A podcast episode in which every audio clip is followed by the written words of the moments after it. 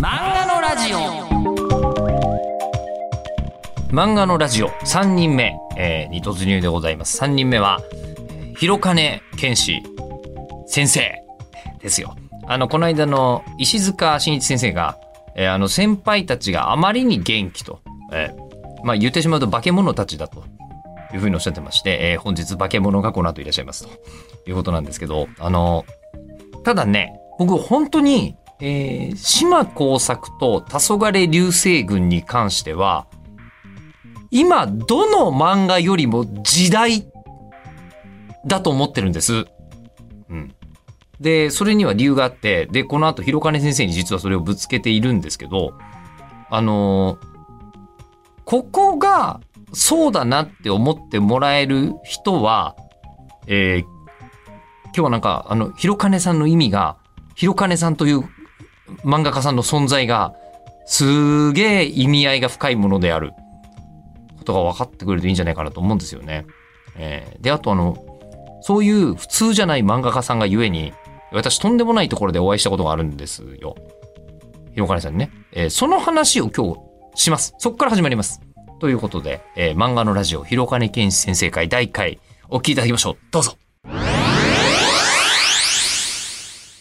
では、改めまして、えー広金健志先生よろしくお願いいたしよろます。しくお願いします。あの、お会いするの実は、えー、3度目ぐらいなんですよ。あ、そうですそうなんです。か。ありがとうございます。あの、一番初めにはい。僕お会いしたのが、北京オリンピックの、ええあの、取材を僕1ヶ月間、えーさせてもらってたんですけど、はい日本放送の代え表で、えあの、文化放送さんの枠で、はい。広金私先生参加されてましたよね。はい。プレスのあの腕章つけていきました。いや、ですよね。えで、な、なので、何度か、あの、同じプレスバスの隣とかに座らせていただいて、そうなんですね。あれ、広金先生、北京に今いるの？みたいな。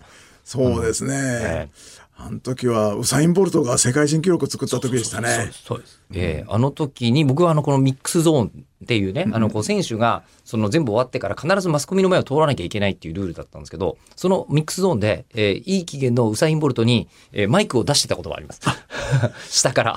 えーあの時ね、ウサイン・ボルト、そうそうそう、プレスはあそこの下のパドックみたいなところで、ま待ってやりましたよねミックス。ゾーンですね。えーいやーでもその時にこういらっしゃってて、ええ？っていうのが、漫画家さんが、ええ。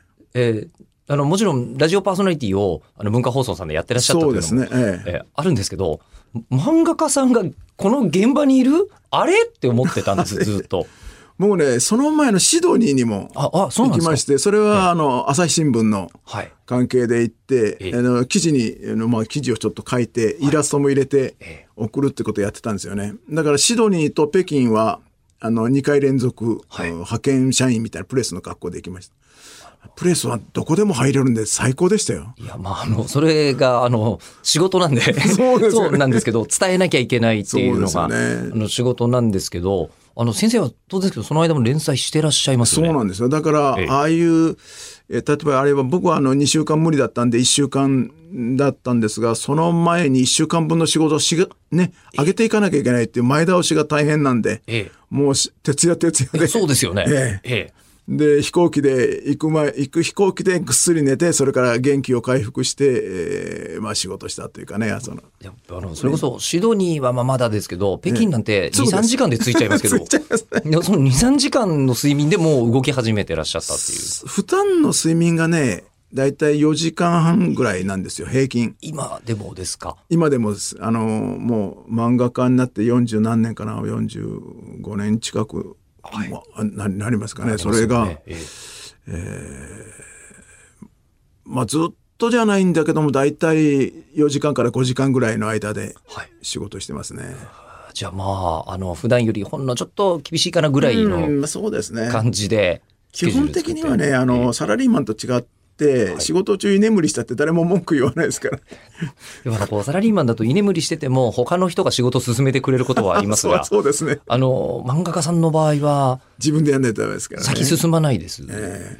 自分が寝てるっていうのが大体自分でも覚えてないんですけど原稿見たらわかるんですよえ？こうしてやってちょっとこう目をつ、えー目をついつもって肘ついてやって目を開けたらあの原稿の上にペンでぐにゃぐにゃぐにゃぐにゃぐにゃぐにゃした線がえだからペンを持ったままやってるからこう寝てる間に少しずつ動いてるんですよね。えあの、でもそれってあの、こう、僕らも学生時代に授業でノート取ってるつもりではあるけど、そうそうそうなんだ、全く読めないぞ、そうそう、みたいな。それですね。あ、原稿もそうなってる時が原稿、そうなってるんですよ。で、しかもペンだから大変で、後でホワイトで全部消していかなきゃいけないです。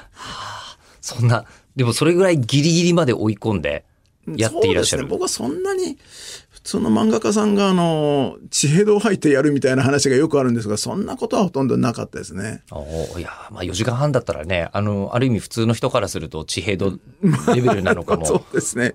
まあでも、うん、ショートスリーパーですから、もともと。うんあ、それはもうあの漫画家さんになられる前から？そうです、そうです。あそうだったんですか？ええ、あんまり寝れないタイプで。はい。まあ、それで今までやって全然あの健康に問題ないですから、まあ、そういうタイプの人間なんでしょうね。あの、まあ、よく聞かれると思いますが、あの、漫画家さんになる前っていうのは、先生はどうなさってたんですか？僕はあのサラリーマンですね。はい大学を出て、えーそれからパナソニックっていう、まあ、はいその当時は松下電器っていはいうええ会社があったんですが、そこの大阪の本社でええ3年間はい。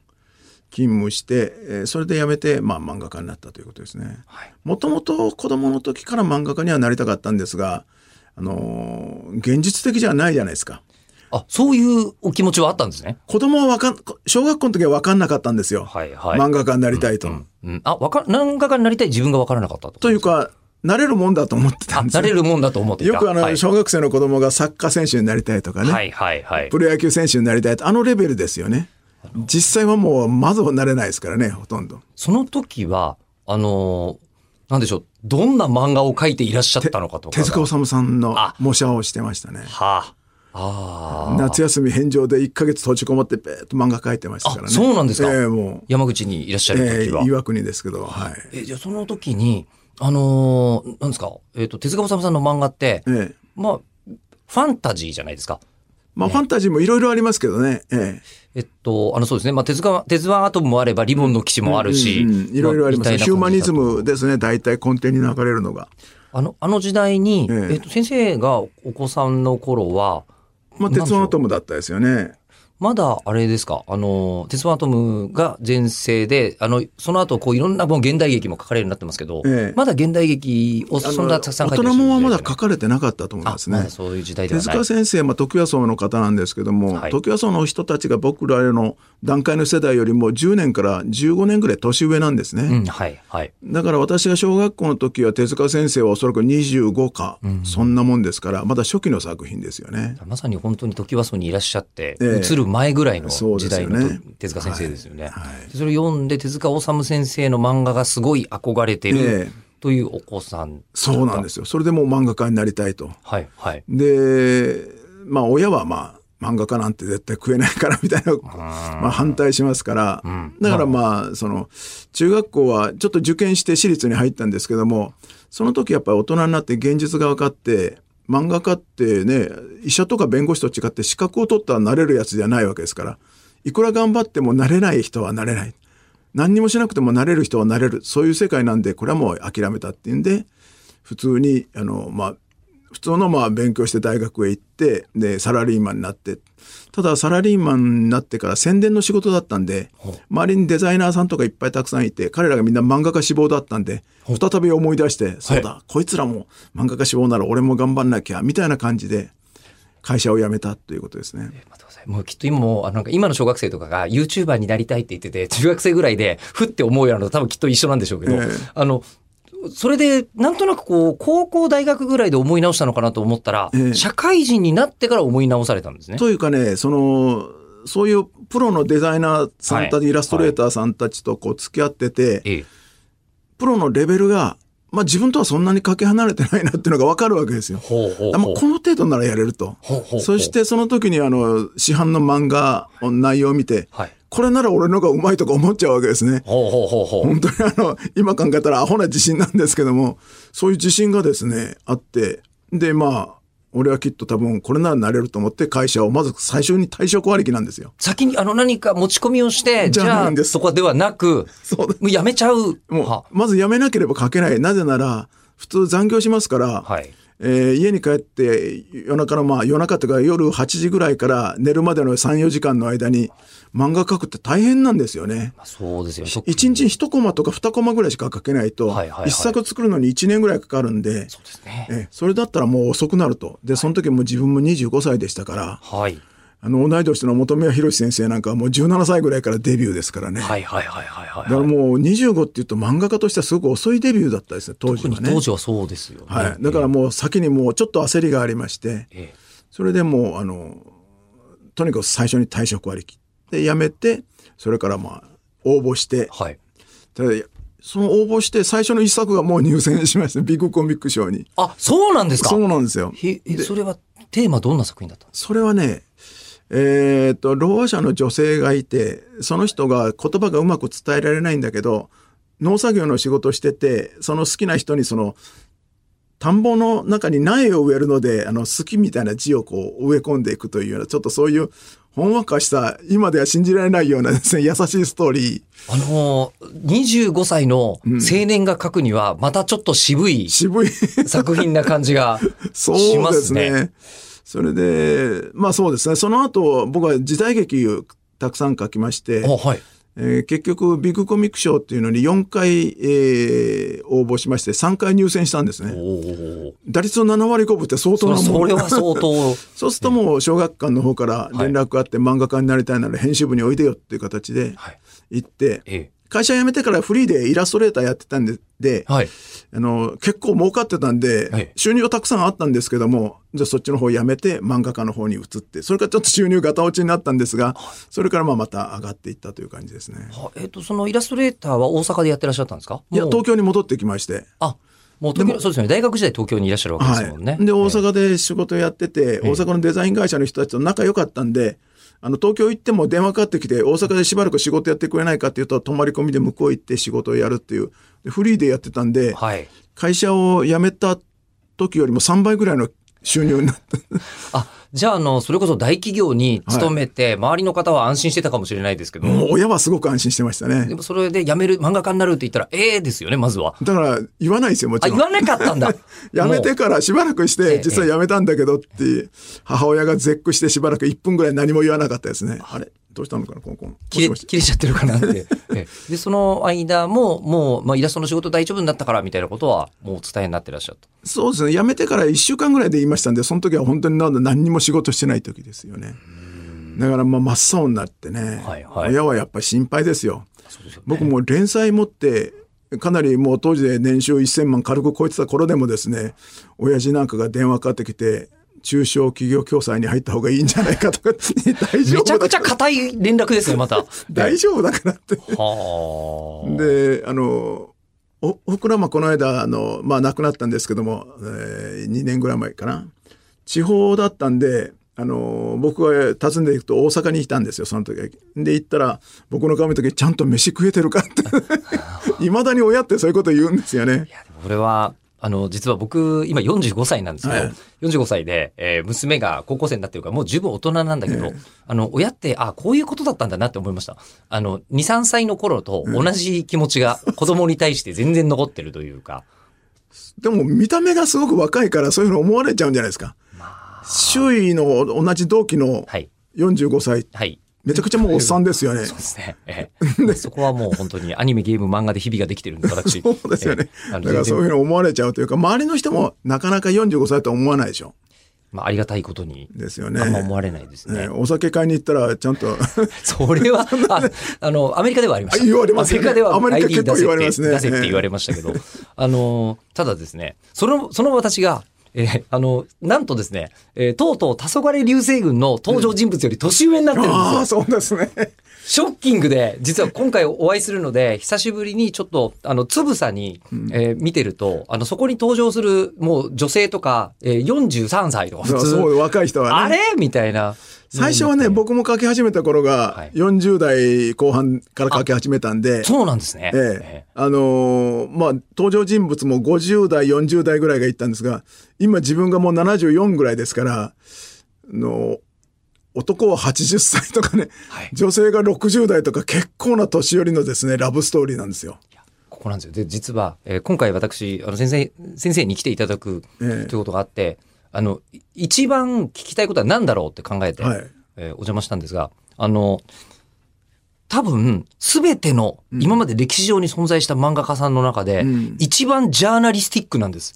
ああ、そうかもしれませんね。広金先生が。えええで、あの、そのジャーナリスティックに漫画を描くって、うんあの、かなり、あのーなんていうんですかね、志が高いし、まあ、大変なことをなでしなきゃできないし、うんで、えーこれをやってる人がこの世に何人いるだろう？あそうです。言ってしまうと、今おそらくコロナに一番真正面から取り組んでる漫画家さんが、おそらく広金先生なんですよ。マスク書いてますもんね。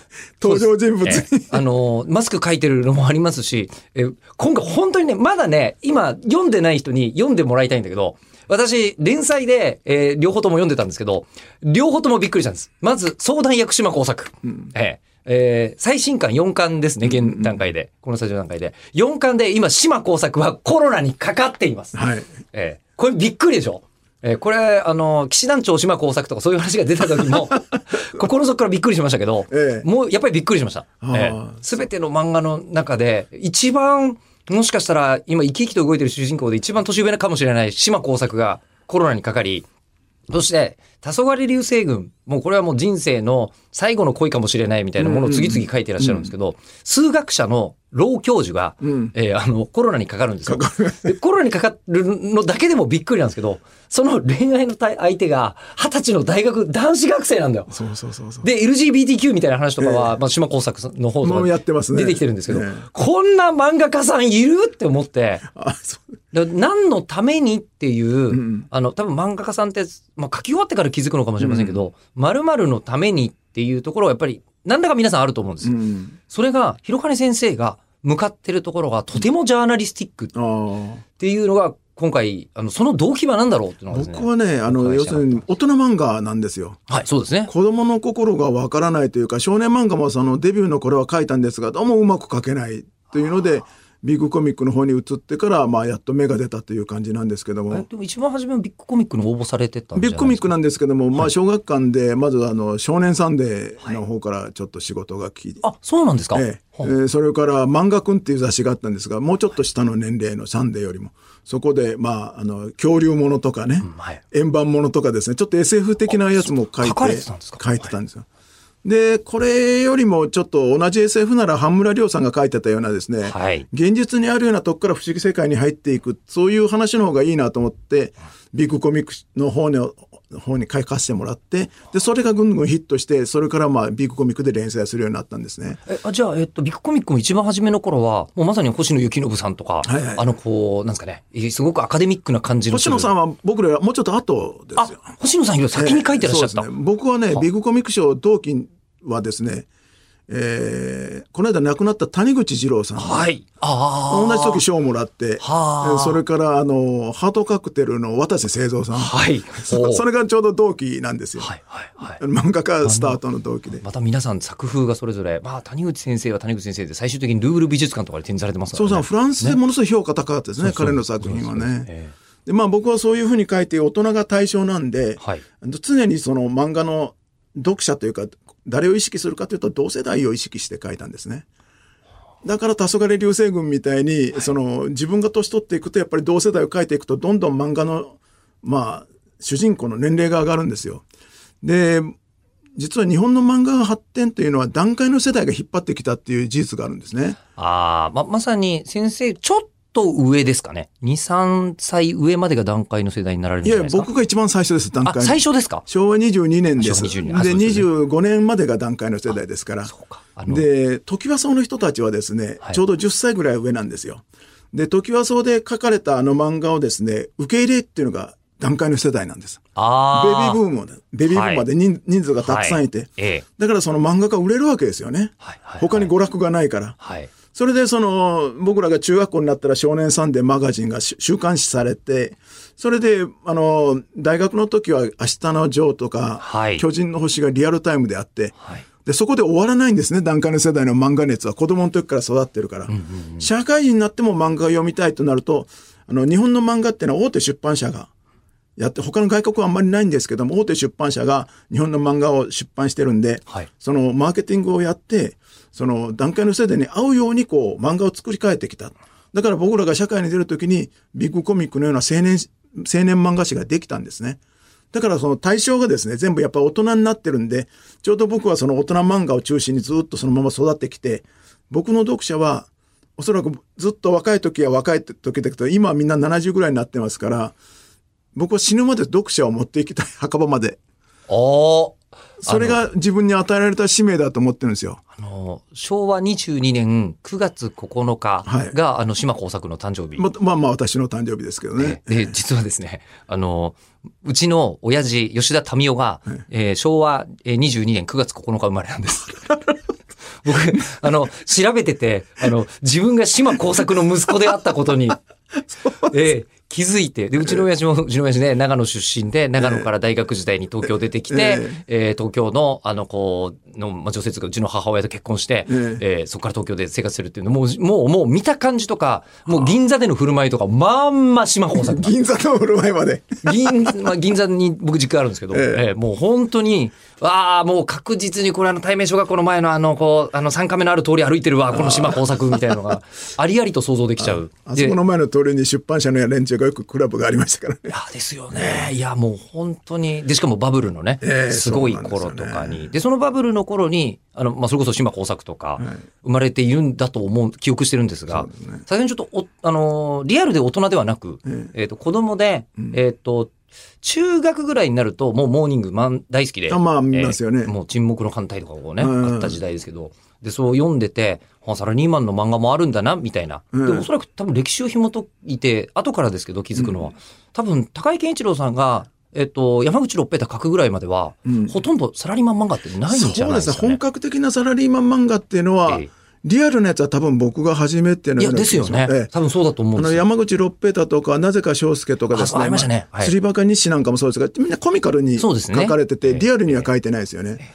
自分はまあ、経験がありますから、大企業勤務の。ええええだからそのこともそのまま書けるっていうのは、他の漫画家さんにはない、ちょっと、まあ、特技かなっていう感じがあって、それで島工作を書き、はい。で、同時にその、エンターテインメントだけじゃなくて、情報も入れようっていうんで、ジャーナリスティックになるのはそこなんですけども、はい。スタンスとしては、情報50%エンターテインメント50%で、それでずっと持ってきてるんですね。だからコロナがあればコロナ、東日本大震災があればそれを書くっていう、そういう形で作ってますよね。あのーまあね、これ、まあ、よくいや、言われてるのか言われてないかもあんまりはっきりわかんないんですけど、あのー変な新聞の、うん読み方をするより、はいはい島耕作読んだ方が、絶対いいって思うんそれはね、あの、ですよい池上彰さんの子供ニュースみたいなもんで、ああ、はい。あの、はい。本当はよく聞きたいんだけど、今更聞けないなっていうようなことを漫画で全部説明するってことをやりましたね。あ、あ、そうなんですか。それは意識してやりました。本当に。あのーで、 APEC ってどういうもんかっていうのは、はいはい例えば普通だったらなかなか答えられないけど、漫画ではすごくわかりやすくええ書いていって、あの、僕はその、加治隆介の議っていうですね、政治漫画も書いてたんで。あれはもう永田町にも霞が関にもすごく取材に行って、みんなの協力を得ていっぱい書いて、あの、情報をいっぱい集めてはい書いたんですよ。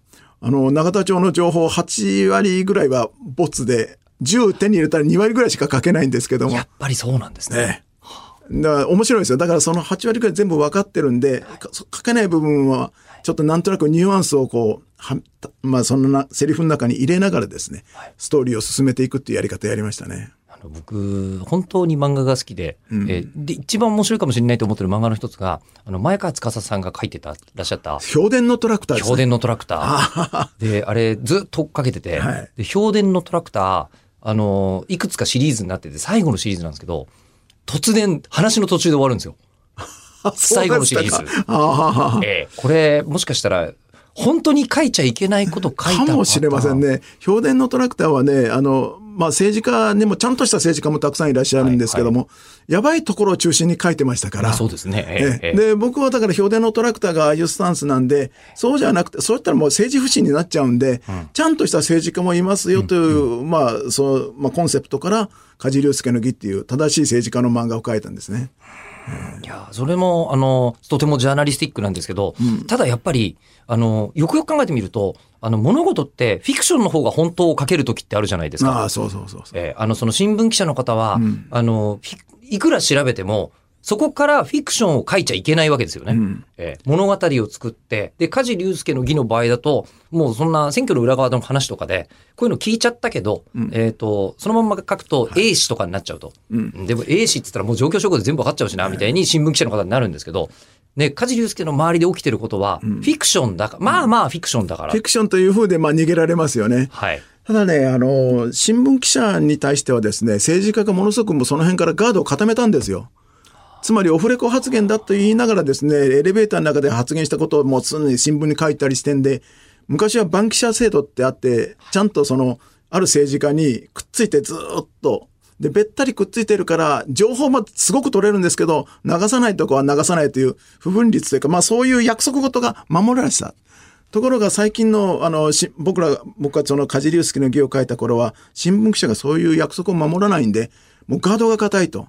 ところが、漫画家の僕らに対しては、書くときは必ず内容を向こうにフィードバックして返しますから赤い手で戻してきてくださいというやり方をやってたんで、全部喋ってくれたんですよ。え、でも、そんなネームの回り方ってあるんですか？そうなんですよあるんだ初めて聞いた。それだって、やばいこと全部書いたら次から取材できないじゃないですか。いや、まああの、それは政治メディアとかでも同じではあるんですけど。だから新聞記者と一緒に行くと向こうが喋れないんで、まあ僕の場合はその週刊現代の政治記者が最初は一緒だったんだけど、こいつがいると全然喋らないんで、お前はもういいやって来なくて、自分が一人で行って、まあ編集者と二人で行ってやるという。ええだから情報はすごくくれるんですが、その真偽というか、はい。ここはちょっと言わないでくださいっていう子は書かないで、はい。えあの、その約束守ったんで、ずっと取材が継続、まあ、サステナブルって言葉ありますけども、はいずっと持続的に取材ができたんですね。はもう本当面白かったですよ。だから、あらゆる政治家、ほとんどの政治家の名刺は今あります。現在の閣僚も全部し、菅さんもそうだし、さんとは LINE もつながってるし、まあ全部いろんなとこでね、っていうか、さんが LINE やってることも驚きなんだけど。はあ、いや、でもどうでもいいことですが、今、日本放送の今6回、こんなことめったにないんで言うね。惑星直列みたいなことになってるよ。え、え、さんがいて、向こうで鬼滅の刃のラジオを撮ってて、今日ここに広金先生いるんですよ。すごいことになってんだ、今日。はあ。いや、でもそのや、そうやってまで、ええまあでも正正直政治の取材なんて、はいもうそれをメインにしていらっしゃる方でも、えもう正直命がけな、逆に政治評論家とかには本本音を言わないことありますよね。あでもそうでしょうね、政治家の方もね。だからそのマスコミの人にもね。そうですよねマスコミには分からない情報が僕ね、もらえた部分はたくさんありますね。でしかもそれね、官僚の方も、はい中学校の頃、ハローハリネズミ読んでましたとかいうファンの方がいっぱいいて、だからこれは内緒ですよって、マル秘って書いたやつも、まあこ今だから言いますけども、僕のところこう送ってきてくれるんですよ。マル秘って書いてるからもともと外に出せないんですけども、その、いわゆる今度の政策についてのこう、所見とか書いてあって、はい。それ読み込むのは大変だったですね。だから、梶隆介の際で、一日のうち半分ぐらい資料を読み込んでましたね、あの漫画描くのに。本当に、もう現場にいらっしゃる方ですね。もう政治の現場にいらっしゃる方と。そうですね同じレベルですよね非。常にエキサイティングな仕事だったですね。あの、すごいいろんな理由があるってことでもないんですけど、めちゃくちゃね、あのね、実の親父、吉田民生と喋ってる感じに近いとこあるんですよ。あの、世代が全く一緒っていうのもあるんですけど、ええ、なんかね、あの、スケールがでかい。スケールがでかいって、もう漫画家さんここまで登場してくれててみんなそうなんですけど、言ってることが本当だと思えない、えーのですよ。いい意味で。えで、本当だと思えないような人が書いたものじゃないと面白くないんだなっていうのが、えー如実に出ている梶隆介の義。いいですか？漫画描くんだったらこれぐらいの努力すればいいだろうとか、こういう作業が必要だからこれでいいじゃないじゃなくて、もう、なんかもう面白い漫画を描くんだったらこれ必要じゃんって考えたら悩むじゃなくてリアルタイムで行動してる感がすごいんですよ。ねえ。で、えー生み出してしまった梶隆介の義がどうなっているのか、もうちょっと次回深く聞いてるのと、あと島工作、あの、どういう風にして生まれたかみたいのも、えー次回出てきます。では、そちらもお楽しみに。では、漫画のラジオ、来週も聞いてください。